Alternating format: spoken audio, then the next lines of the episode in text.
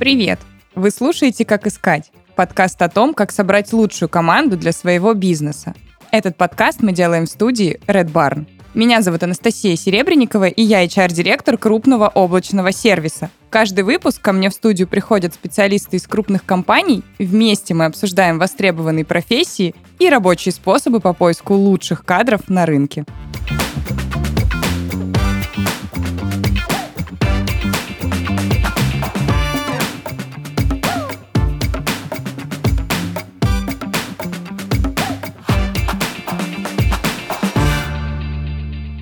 Сегодня у меня в гостях Николай Корнеев, руководитель отдела маркетинга в Яком стартапе и SEO-специалист в прошлом, который хантит SEOшников в настоящем.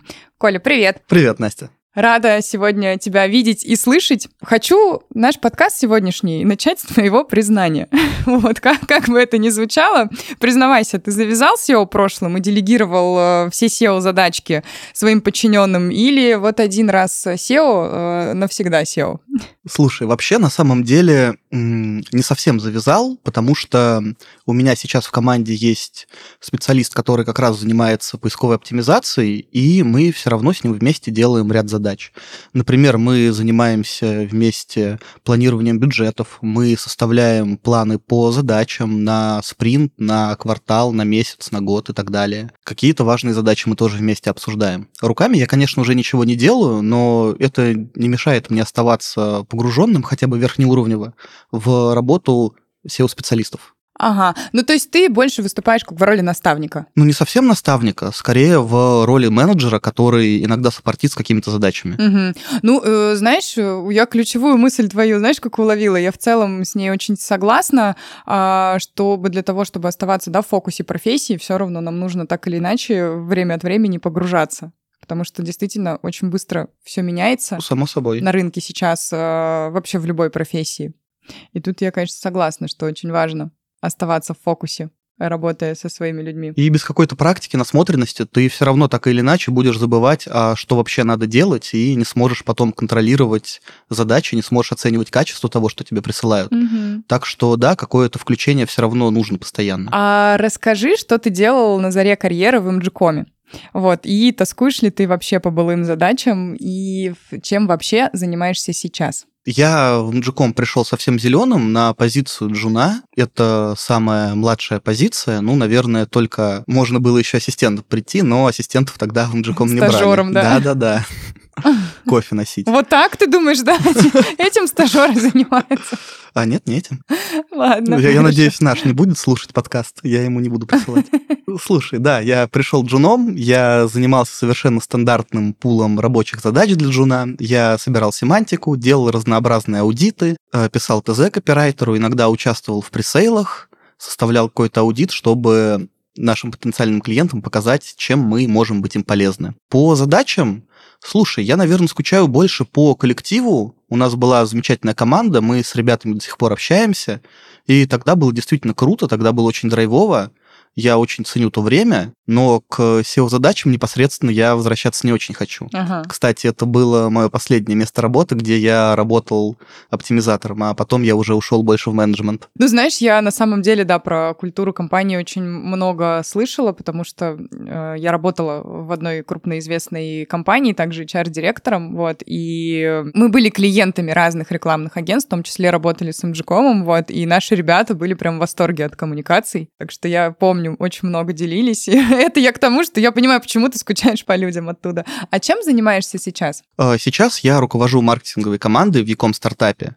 Мы занимаемся лид-генерацией для ряда сайтов э, нашего текущего, ну, как бы сказать, внутри компании это наш клиент, наши овнеры. И мы занимаемся для них лидогенерацией с помощью различных каналов. Диджитал-маркетинга, конечно. В том числе и SEO. Вот как раз мы с тобой подошли да, к э, SEO, и подкаст мой называется «Как искать». Я предлагаю тебе немножко погрузиться вот в этот мир э, профессии SEO-специалиста и э, начать вообще с базы. Какие базовые черты нужны для профессии? Можно ли приобрести предрасположенность к ремеслу и если да, то как? Давай я начну с конца, наверное. Вот предрасположенность, мне кажется, либо она есть, либо ее нет.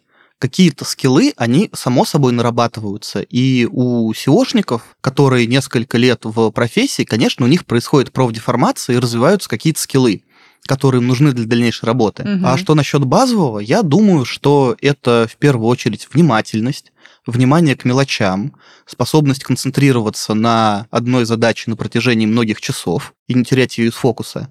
Потому что SEOшники работают с весьма своеобразным пулом задач, и, как правило, на одну задачу они тратят много времени, на протяжении которого они должны быть сконцентрированы, чтобы ничего не упустить, и чтобы сделать задачу хорошо. А Еще, знаешь, из вторичного я бы отметил аналитический склад ума и стремление смотреть на проблему с разных сторон. Потому что это тоже важно, особенно для более высоких грейдов, для синер-специалистов, для тим-лидов, когда тебе доверяют уже крупные крутые проекты, или когда ты работаешь в бутиковом агентстве, и тебе нужно решать зачастую нетривиальные задачи, под которые нету чек-листа или нет какого-то шаблона заранее прописанного. Конечно, здесь умение мыслить самостоятельно очень сильно пригодится. Согласна. Но вы знаете, из того, что услышала, очень похоже в целом на ту ситуацию, которая сейчас происходит на рынке труда в любых направлениях. А, Все больше руководителей да, приходят к тому, что главное софт-скиллы. Хардам мы можем научить, но очень будет сложно сработаться, если есть харды, но так себе софты. И вот то, что ты сейчас озвучил, как раз тоже подвело меня, да, к этой мысли, что действительно хардам можно научиться, важно, да, как, как ты вообще смотришь на, на профессию, важно твое желание и в целом, да, вот все, что ты перечислил сейчас, это, наверное, такое действительно самое фундаментальное. Настя, я полностью согласен. Да, действительно, ну, лично я стараюсь смотреть в основном на софты, потому что хардам научить гораздо легче, чем научить человека, ну, как ему в целом жить на работе и как ему взаимодействовать с другими людьми и научить его какому-то лайфстайлу это довольно нетривиальная задача. Да, ну иногда еще кажется, что почему вообще мы должны этой задачей заниматься, да, мы хотим работу работать, вот, а не учить кого-то общаться, ну мы же действительно берем сотрудника для того, чтобы, если и учить его, того самого джуна, да, не чтобы он нам кофе правильно приносил, все-таки стажера, стажера, прошу прощения, джуны это же, да, уже выше уровня, вот, не чтобы он нам правильно приносил кофе или кому-либо, а действительно, чтобы он быстро схватывал на лету, и мы видели рост, и он, соответственно, тоже видел свой рост. Да, тут Согласна. Скажи, какие вообще характеристики идеального SEO-специалиста? Вот, и почему именно такие характеристики, и как вообще их выявлять на собеседовании? Мне кажется, что идеального специалиста вообще не бывает в целом. Ага. А, тут вот нужно отталкиваться в первую очередь от того, на какие задачи вам нужен SEOшник, и уже конкретно под них искать специалиста. Ну, давай я немного подробнее расскажу. Давай. Вот, э, допустим, какой-нибудь кейс. Вам нужен отдельный специальный человек, который будет работать только с семантическими ядрами. И, соответственно, вы ищете человека, который может долго и упорно на протяжении там шести часов подряд, один день, потом второй день сидеть и собирать эту семантику, оставаться внимательным, правильно ее кластеризовать, у которого есть развитый хард именно по сбору семантического ядра. А еще усидчивость. Я услышала да, из твоего да, описания. Да, да, да. Без нее никуда. Или вот другая история вы какая-нибудь крупная или средняя компания, и вам нужен специалист в in-house, в отдел маркетинга. Угу. И тогда вы уже хотите человека, который сможет заниматься разными задачами многофункционального. И еще плюс ко всему у него должны быть развиты коммуникативные скиллы, он должен понимать, как э, взаимодействовать с маркетологом, как взаимодействовать с разработкой, как донести до коллег ценность своих рекомендаций, чтобы они были внедрены, чтобы они принесли потом результат, как отстаивать результаты своей работы перед руководством, перед стейкхолдерами и так далее, чтобы э, просто потом человек полгода не поработал, а ему сказали, ну, дорогой друг, все, конечно, замечательно, но что ты сделал за эти полгода? Согласна, я сама это не так давно наблюдала, прям на практике. Ну, не bad case, а вообще, да, как это происходит, когда мы брали на работу, как вливается, как строит коммуникации, прям мы отслеживали. А, к слову, о собеседованиях. С чего начать поиск SEO-специалиста? Тут есть несколько моментов, на которые стоило бы обратить внимание. Наверное, начать надо с резюме, потому что в каких-то случаях уже по резюме понятно, стоит ли с человеком продолжать общение или нет. А потом уже, если человек дошел до собеседования с нами, угу. то это в первую очередь технические скиллы, ну, как ни крути, софты очень важны, но без э, знаний про алгоритмы поиска, Про то, как человек работает с семантикой, про то, какие сервисы он использует, к сожалению, э, SEOшника нанять нельзя. А это проверяется как-то вот э, тестовым заданием на собеседовании или достаточно рассказа кандидата о том, как он работал на прошлом месте? Э, вообще, в идеале и то, и другое, но тестовое я бы давал не на технические скиллы, а скорее на то, как человек видит свое участие в проекте, на который его берут. Это позволит гораздо более глубоко оценить вовлечение человека и его образ мышления, что нам будет впоследствии гораздо более важно для принятия решения. А про техничку он может рассказать. Ну, в целом, если человек ей владеет,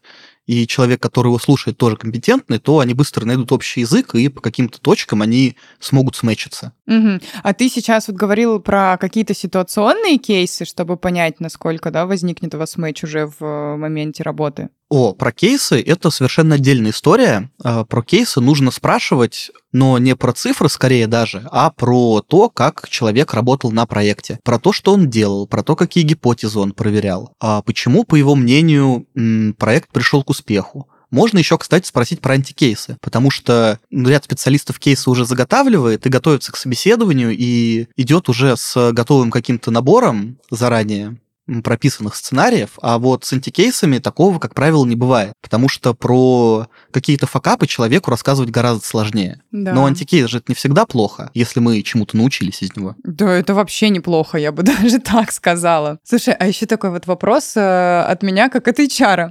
А, обращаешь внимание, если кандидат рассказывает на собеседовании, когда употребляет «мы», а не «я»? Слушай, скорее нет, да, я понял к чему ты, но если человек вместе с командой это сделал, и он выделяет какие-то действительно правильные вещи, которые они делали, то, наверное, в его голову все-таки пришло, что нужно сказать именно это, а не что-то другое. Угу. Я просто разные кейсы встречала за свои 13 лет уже в HR, вот, поэтому я обычно все-таки э, прошу, э, ну, я говорю, да, здорово, это сделали вы, вы это команда, а что сделали конкретно вот прям, прям вы, прям прям непосредственно, да, вот и это мое только участие, это только мой проект, или это только моя задача, или это только моя заслуга, например. Ну, понятно, да, что чаще всего в любом случае так или иначе у нас функционал может пересекаться, и редко мы можем сказать, это только я единолично закрылся в комнате, все сделал, ни, ни с кем не разговаривал, никто не помогал, никто не участвовал.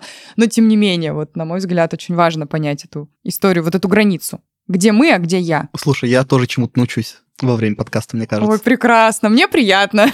Вот, мне приятно, когда я тоже делюсь какими-то полезностями. Ну, слушай, вот кейсы кейсами, а какие все-таки вопросы задавать на собеседовании, чтобы понять, что перед тобой сидит профессионал? А, тут дело, наверное, не в вопросах, а больше в ответах. И мне кажется, понять, насколько специалист действительно хороший профессионален, можно только во время испыталки. Она для этого и есть на собесе можно сказать все, что угодно. Вот был э, кейс в одной из компаний, где я работал, пришел чувак, он говорил, что он э, знает все факторы ранжирования, которых, кстати, на тот момент уже было больше тысячи. И мне кажется, сами ребята в Яндексе из поиска их все не знали. Вот. Но он был такой классный, он их все знал. Но думаешь, помогло это ему нормально делать работу? Уверена, что нет. Не особо, да. И какие-то моменты, насколько человек обязательный, насколько он э, может доводить дела до конца. Это все проверяется только в работе. А это, как мне кажется, один из несколько из признаков профессионализма. Но все-таки что для тебя может стать э, неким ред флагом, да, чтобы ты прям на собеседовании понял, что точно нет, нам дальше вообще не по пути с этим кандидатом? Есть замечательное упражнение, которое всем советую ребятам, которые работают в digital е и хантят разных digital-специалистов, это спросить про цифры. Э, люди, которые вовлечены в проект, они обычно знают цифры, ну, там банальный прирост трафика, да, допустим, или процент запросов в топ-10, или какие-то еще цифры, которые относятся к проекту. Или если мы там не про SEO говорим, то это цена лида. И если проект не под NDA, то обычно можно этим вполне себе спокойно поделиться. Или просто проект не называть, а какие-то цифры назвать. И специалисты, которые не очень сильно были вовлечены в рабочий процесс, или им было не очень сильно интересно им заниматься, они цифры, как правило, не знают. Они говорят, ну, сейчас я открою метрику и посмотрю. Слушай, вот ты про, про NDA сказал, я сразу вспомнила, у меня однажды было такое просто шикарнейшее собеседование, на котором мы проводили вместе с генеральным директором компании. Пришла девушка, обложка на продукта. И вот э, мы, ну, расскажите о себе, она рассказывает тебе все, что написано в резюме, ты говоришь, ну здорово, как бы, знаешь, такой намек на то, что я читать умею, мы, конечно, ваше резюме прочитали, но нам же нужно более предметно там проговорить какими-то кейсами. И настолько было тяжело, потому что на каждый вопрос индей, индей, индей. И мы такие, в конце. Ну, собеседование, собственно, длилось недолго, потому что, ну, это а, все, диалог не строится. На любой твой вопрос тебе говорят про индей. Вот, и потом, когда он ушла, мы такие сидим и думаем, ты что вообще это было? Для чего? Чтобы что? Вы сюда приходили. Можно было по телефону сказать, я ничего вам не, не расскажу, ни на какие вопросы не отвечу. А там, ну, чтобы ты понимал, сферы настолько разные, что ясно, что нам эти цифры как бы, нам просто понять вообще результативность человека. Ну, иногда вот им прикрываются, да, и мне кажется, могут прикрываться еще э, не в моменты, когда действительно идеи и не могут рассказать, а когда не знают, но Такие, ну, индей, поэтому я не могу вам сказать. А за фасадом там, а я вообще не знаю всех этих цифр.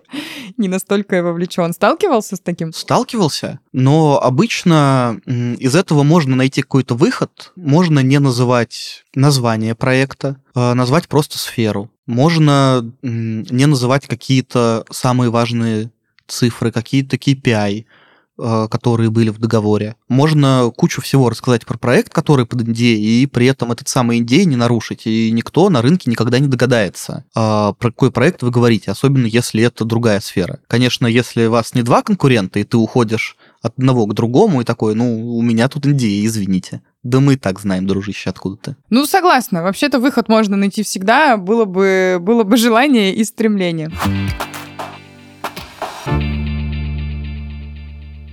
Чтобы собрать команду мечты, заботиться об условиях для работников и уровне их дохода недостаточно. Нужна корпоративная культура. Она поощряет взаимную поддержку в коллективе, культивирует творческий вайб и создает свободу самовыражения. Знаешь, как эффективно построить корпоративную культуру? Дополнительный выходной каждую неделю или пицца по четвергам – это да, но все-таки лучший способ сплотить сотрудников и поддержать командный дух – выпустить корпоративный мерч. Партнер выпуска – компания StickPick. Она делает стильный корпоративный мерч со сменными стикерами. Помимо худи и футболок, StickPick выпускают классные бомберы, рубашки, рюкзаки, кепки, шоперы и поясные сумки. Фишка мерча StickPick – вставка из специальной ткани, на которую можно крепить любые стикеры с логотипом компании, лицом гендира или корпоративными мемами. Одежда не выцветает и служит много лет. Липучка не пушится, резинки не растягиваются, а стикеры можно менять сколько угодно раз. Стикеры могут быть печатные, с вышивкой или прорезиненные. На любой стикер можно добавить QR-код или NFC-чип, которые ведут на сайт или отображают дополненную реальность. Киберпанк, который мы заслужили. StickPick придумал мерч для Яндекса, Сбера, Нетологии, ВКонтакте, Озона и других крупных компаний. В нем выступают на конференциях, работают и отдыхают на корпоративах, его разыгрывают и получают в подарок за выполнение месячного плана. Заказывай мерч от StickPick по ссылке в описании. Минимальный заказ от 100 штук. А по промокоду «Как искать» ребята бесплатно разработают индивидуальный дизайн мерча и стикеров специально для твоего бизнеса. StickPick. Пускай твои сотрудники сияют.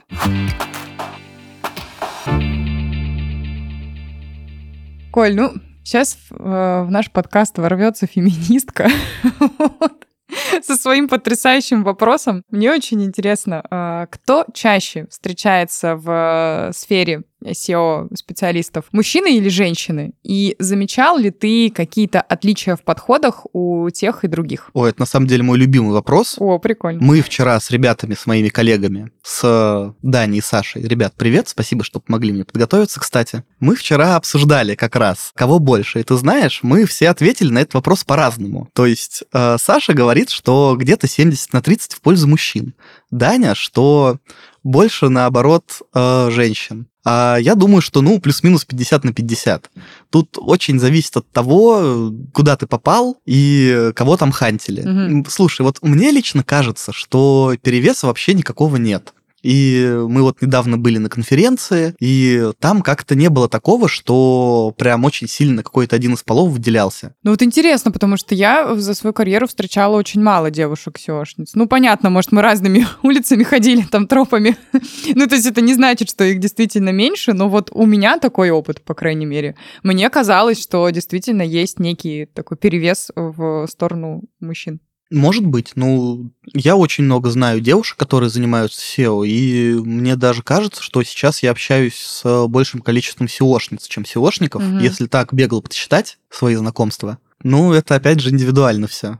У кого как. Конечно. Ну, слушай, здесь вообще тебе сто процентов э, виднее, чем мне, потому что я с этой вакансией сталкиваюсь крайне редко. Ты гораздо чаще, да, поэтому тут я полностью доверяю твоему мнению и мнению твоих коллег, которые помогали готовиться к нашему выпуску. Давай поговорим теперь про вообще э, рабочее пространство, да, про то, как работает э. Как вообще выглядит рабочий день и рабочая неделя SEOшника? Тут, опять же, зависит от того, куда мы смотрим. Если в агентство, это будет один рабочий день. Если в инхаус, то другой. Есть какие-то общие паттерны все равно. SEOшник начинает каждый свой день с чашечки ароматного кофе и проверки всех метрик, систем аналитики, веб-мастеров и э, съем позиций. Ну, Просто потому что если ты этого не будешь делать, то в один прекрасный момент у тебя с сайтом что-то произойдет, а ты об этом узнаешь условно через две недели, когда ты решил зайти, там подготовить отчетик месячный, смотришь, а проект просто в и ты такой, ой, ну да, наверное, мне нужно было раньше посмотреть. И чтобы такого не было, хорошие специалисты регулярно проверяют метрики, что там вообще с проектом случилось. А, в агентствах обычно бывают разные, еще знаешь, планерки, там недельные по спринтам, в особо упоротых случаях бывают дейли. Господи, коллеги, если вы меня слышите, откажитесь, пожалуйста, от дейли SEO. Это такая неблагодарная штука. Пользуясь случаем, передаю привет, да? Нет, у меня, слава богу, такого не было, но я знаю, где было. Ага. В инхаусе все немножечко по-другому. В инхаусе меньше нагрузка. Обычно SEOшник в инхаусе ведет 2-3 проекта, иногда вообще один. А в агентстве это 20, может быть, 30 в особо упоротых случаях. Ну, там еще заказчики тоже разные. Абсолютно верно. Сторонние, да, которых ты не знаешь, так как своих коллег. Да-да-да, нужно общаться с менеджерами, иногда нужно общаться с клиентами, и все это вытекает в громадный раздутый рабочий день по 9, по 10 часов стабильно. Ну, это какая-то такая штука агентская, с которой люди просто мирятся и воспринимают ее как данность. Очень редко можно встретить агентство, где SEOшник не перерабатывает. Ну, то есть, скорее, да, если резюмировать, то как раз в инхаусе все более-менее нормировано, а в агентстве, вероятнее всего, будет такой ненормированный график. Да, ну, если это не какой-то бутик, то, конечно, скорее всего, придется вести большое количество проектов и не всегда на все из них будет хватать времени до 19 условно. Угу. А мне, знаешь, такой вот, я сейчас слушала, возник вопрос в голове. А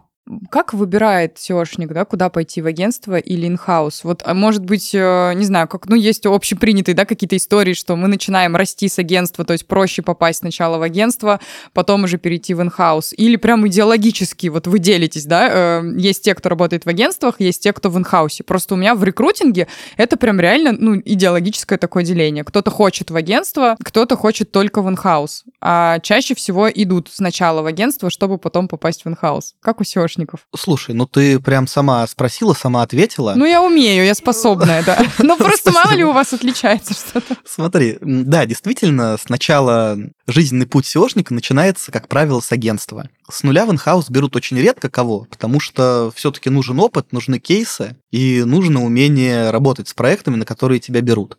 А Агентство, как правило, не против вырастить специалиста с нуля и чему-то научить юное дарование, чтобы оно потом ушло от них в инхаус. В смысле, чтобы оно с ними дальше работало долго. Кузница кадров. Ну, да, вроде того. А вообще, из моей практики большинство SEO-специалистов хотят уйти в инхаус и стремятся работать в инхаусе, потому что это другие деньги, это другие нагрузки, и в инхаусе ну, всяко поприятнее. Есть в инхаусе один минус — это отсутствие такого же быстрого развития, как в агентстве. Ну, потому что проектов меньше, ты меньше учишься, и ты можешь немножечко отставать от своих коллег по цеху. Ну, это нивелируется желанием обучаться у каждого конкретного человека. Но в агентстве это делать полегче. Ну и здорово, да, что есть различные метапы, э, и компании метапы проводят, и конференции, когда действительно можно обменяться опытом, послушать, что где происходит. Ну, в целом, да, стандартная агентская история. Агентство — это ширина, инхаус — это глубина. Здесь ты, да, более глубоко погружаешься. Там есть разные проекты, разные клиенты, у всех разные подходы, разные результаты. В целом, да. Вот я помню на старте моей карьеры меня прям перло вот от агентства, потому что мне настолько было драйвово. Потом я поняла, что все, я хочу в инхаус, хочу в глубину именно погружаться в один определенный бизнес, и с тех пор я больше с агентствами не работала. Поэтому я тут на себе прекрасно эту разницу представляю. Коль, а можешь дать совет начинающему специалисту, чтобы включиться в нишу? Есть какие-то лайфхаки, да, по профессии, вот где их найти? Да, очень легко. Мы как раз в предыдущем вопросе примерно рассказали, что делать с тобой. Э, идти в агентство, если вообще прям просто абсолютно ноль, вот человек проснулся с утра и решил, черт, буду SEOшником, то ему, наверное, нужно пройти какой-то базовый курс, их сейчас много в интернете и очень много чатов в телеге, и разных платных, бесплатных курсов. Ну, найти можно супер легко. А потом с этим пойти и попробовать устроиться куда-то джуном или ассистентом и молиться на то, чтобы попалась хорошая команда с крутыми спецами, которые будут тебя обучать и расскажут тебе, как, собственно, это SEO и делается. А потом пройдет некоторое время, и человек поймет, хочется ему оставаться в SEO, ему хочется сменить канал, может быть, ему хочется заниматься SEO, но не в роли специалиста, а в роли менеджера, общаться с клиентами, ставить задачи спецам и так далее. И агентство как раз для этого очень хорошо подходит, особенно если это не SEO-студия, а какое-нибудь агентство полного или около полного цикла, чтобы можно было еще зайти в соседний отдел, познакомиться с какими-то ребятами и спросить их, ребята, а что у вас вообще происходит? Как там в контексте, например, или в СММ как? А вот вы маркетплейсами занимаетесь, ух ты, замечательно. И уже человек больше поймет, к чему у него душа лежит. Так, окей. А как вообще в целом выглядит карьерная лестница для SEO-специалиста? Вот из кого и в кого эти ребята вырастают? Есть э, стандартно, как у всех, несколько грейдов, middle, джун, senior, и потом group head или тимлид, как э, там повелось в агентстве или в рабочей группе, как угодно. И, соответственно, когда ты поднимаешься по грейдам, ты в целом понимаешь, э, какой следующий шаг. А потом все очень сильно ветвится. У меня очень много знакомых маркетологов, которые начинали вот как раз с SEO. И они уже взрослые дядьки, тогда SEO было простым, рынок был очень большим и был здорово. А потом рынок немножечко сузился, и ребята ушли куда-то в смежную сферу и стали маркетингом заниматься кто-то уходит вообще в управление. Вот я, например, после того, как перестал быть SEOшником, я ушел в менеджмент. Я был аккаунт-менеджером, я общался с клиентами, общался со спецами, и меня это гораздо больше заряжало, чем SEO-задачи. Ну да, вот когда бывает, да, пройден определенные этапы, дальше нам нужно снова себя искать. Жизнь такая вообще. И карьера тоже очень увлекательная порой, это путешествие. У меня есть одна знакомая, которая вообще тарологом стала. Она раньше занималась SEO, а потом стала тарологом, и вполне ей нормально. Вот так даже бывает. А расскажи, как сейчас поменялась работа SEOшника по сравнению с тем, что было, например, там, лет пять назад? Вот какие-то тренды есть, да, которые изменили работу? Может, какие-то обошли, наоборот, стороной? И что с удаленкой у SEOшников э, вообще? Как-то вы чаще всего удаленно работаете или все-таки нужно ходить в офис и коммуницировать с коллегами прям вживую? А тут есть э, на самом деле несколько ответов. Давай я начну с самого SEO. Во-первых, э, SEO, как и весь диджитал, наверное, это очень пластичная штука, и с течением времени, конечно, SEO и подход меняется. И со временем SEO становится сложнее, потому что меняются поисковые алгоритмы, Яндекс старается, и Google тоже, они стараются дать пользователю как можно более релевантный ответ на его запрос, и сделать как можно сложнее процесс влияния на поисковую выдачу. Это как раз то, чем занимаются SEO-специалисты. Поэтому э, сейчас, ну, в сравнении с SEO 5, 10, 15 лет назад, нужно учитывать гораздо больше факторов. И войти в профессию стало несколько более сложно, чем было до этого. Ну, например, в Гугле появились AET-факторы, uh, Your Money, Your Life и так далее. Появилась накрутка поведенческих факторов. Вот стало больше мест для размещения контекстной рекламы. Это все влияет на работу SEOшника и становится сложнее. И плюс еще немного неочевидная вещь, я про нее тоже уже говорил, ниша начинает сужаться. Появляются маркетплейсы, которые не только занимают места в поисковой выдаче, а еще они предлагают альтернативу сайтам для малого бизнеса. Мгм. Фрилансов становится со временем значительно меньше. А крупные компании заинтересованы в том, чтобы собрать себе инхаус отдел, потому что он лучше контролируется. Как правило, иметь э, инхаус отдел дешевле, чем обращаться к агентству. Поэтому со временем становится, конечно, посложнее, но вот есть популярная такая штука в нише. Каждый год кто-то говорит, что SEO умрет, что вот что-то случается, вот-вот уже все, SEO доживает свои последние годы, и дальше у нас SEO Ой, не будет. Не, из-за ис- искусственного интеллекта ли? То сейчас это во многих сферах Ой, поговаривают. я, я потом про него расскажу. Совсем нет. Совсем нет. Но SEO не собирается умирать еще. SEO это замечательный канал, и SEO будет еще существовать какое-то продолжительное время. Так что можно не волноваться, если вы все-таки решили э, стать SEOшником, то, ну вот, пожалуйста, в SEO все еще можно идти, можно развиваться и э, зарабатывать деньги какие-то.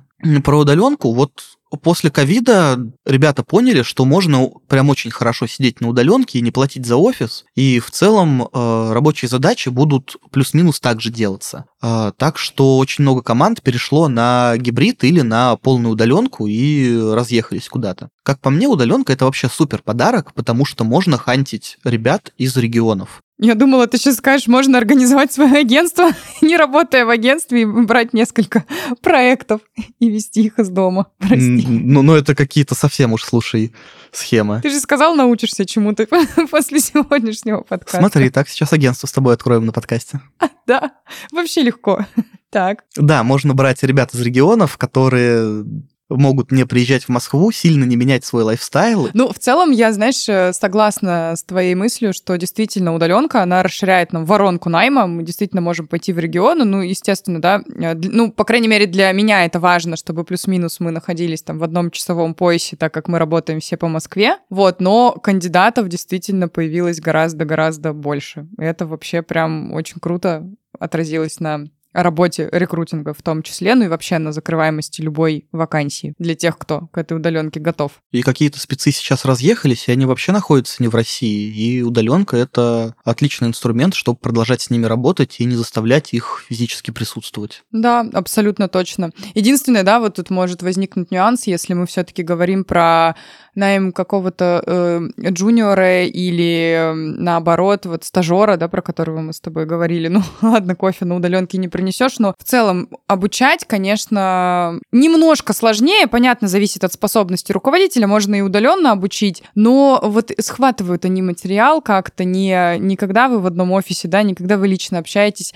э, по моему опыту как-то все-таки похуже. Как будто вот нужен этот вот на этом этапе нужен этот контакт личный. А вот если медлы, сеньоры, это вообще для меня спокойная история с удаленной работой, это более самостоятельные ребята. Тут вот не знаю, да, как ты это видишь, мой опыт вот что подсказывает. Мне тоже анбординг гораздо комфортнее проводить, когда ты видишь человека, когда ты, условно говоря, можешь взять его за руку, познакомить со всеми коллегами, чтобы он меньше стрессовал. И когда есть э, какой-то более опытный коллега на расстоянии вытянутой руки, чтобы можно было к нему подойти и что-то у него узнать. Чтобы он сел к тебе и все объяснил. Это, конечно, гораздо лучше. Но в целом зависит, опять же, от э, конкретного спеца. И есть люди, которым и на удаленке ничего не мешает просто открыть МИД, созвониться на 10 минут и какие-то вопросы уточнить. Абсолютно, потому что это действительно новая реальность, в которой мы живем, и все, что нам остается, да, это научиться подстраиваться. Это как э, в самом начале удаленки я заметила такую тенденцию, что многим было тяжело излагать свои мысли письменно, потому что мы что, привыкли в офисе подошел к коллеге или там возле кулера его э, прижал и что-то у него спросил, о чем-то с ним поговорила. Коммуницировать через рот и коммуницировать через письмо — это совершенно разные истории. И мне самой было сложно в том числе. Я сидела и такая, блин, это же надо учиться излагать свои мысли письменно. Ну, то есть не просто, да, там переписка в WhatsApp с кем-то, а прям деловое письмо, объяснить ситуацию, предложить решение. Я такая, о, как, будем учиться. Вот. Но у меня действительно были с этим сложности до удаленки. Я не любила коммуникацию письменную, я любила вот так вживую встретиться, в переговорке поговорить. Вот, так что в целом, да, но это же новые наши реалии, и нам остается только учиться подстраиваться, новые скиллы в себе проявлять. А на что чаще всего ты смотришь как э, на показатель успешной SEO-компании? Так, я постараюсь сейчас недушно ответить на этот вопрос. Верю в тебя. Ох, я постараюсь. Вообще есть очень много разных KPI, которые так или иначе располагаются на разной удаленности от целей бизнеса. И есть вообще позиции, это то, какое место сайт занимает в поисковой выдаче.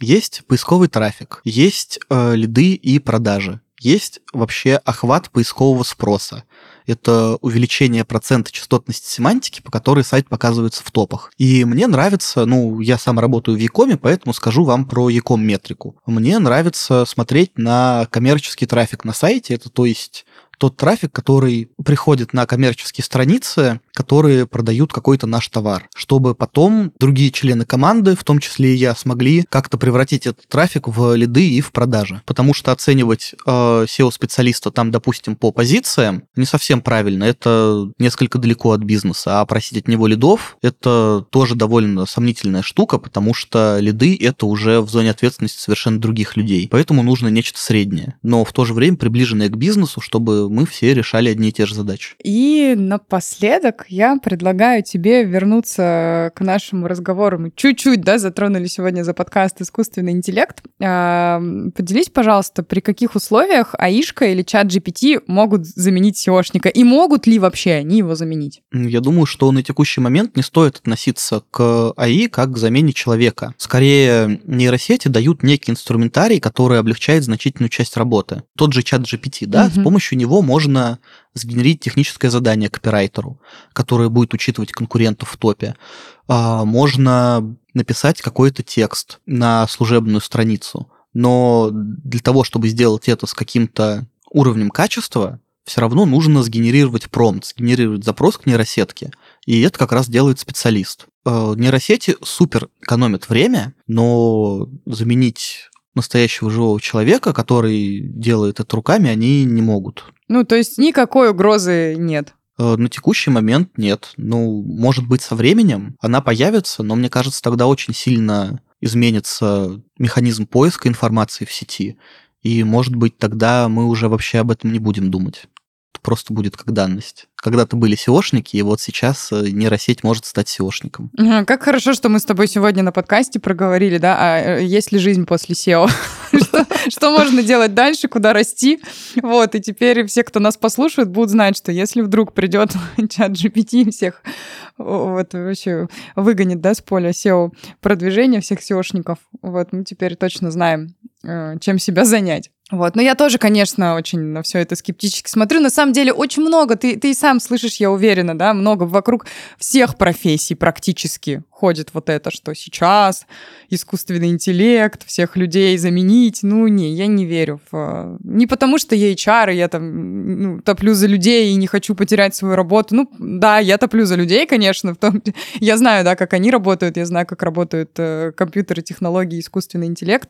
Не верю в то, что в ближайшее время это случится. И это прекрасно. Согласен? Да, вполне себе. Ну, есть небольшая доля, знаешь, опасений, особенно от дизайнеров, копирайтеров. Кстати, копиров, наверное, действительно стало чуть меньше. Именно тех, которые сидят на бирже и пишут дешевые тексты с оплатой за тысячу символов. Вот, им пришлось довольно нелегко а каких-то специалистов аналитического профиля, вряд ли это сильно затронет в ближайшей перспективе. Да, да, абсолютно согласна. Вот у нас, например, копирайтеры, да, ну, они прям супер разбираются в теме малого, среднего бизнеса, как меняется законодательство, ну, как ни крути, через искусственный интеллект, пока ты не напишешь такие тексты, чтобы настолько в этом разбираться. Ну что, мы с тобой э, сегодня вообще проговорили, да, и про как найти работу, где найти э, лайфхаки по профессии, куда вырасти, ты сегодня и о себе рассказал, и проговорили даже мы с тобой про искусственный интеллект, про вот эту наболевшую тему, которая сейчас многих интересует. Мне кажется, получилось очень емко, э, интересно. Вот, спасибо тебе большое, что сегодня приехал в нашу студию, уделил время мне, нашим слушателям, и рассказал, поделился своим интересным опытом. Спасибо вам большое, что позвали. Очень рад был поделиться с вами чем-то, что знаю. Мне тоже было очень приятно. Сегодня мы беседовали с Николаем Корнеевым, SEO-специалистом в прошлом, который хантит SEOшников в настоящем. С вами была Анастасия Серебренникова и подкаст «Как искать» – аудиогид по поиску лучших специалистов в своем деле – Увидимся на следующей неделе.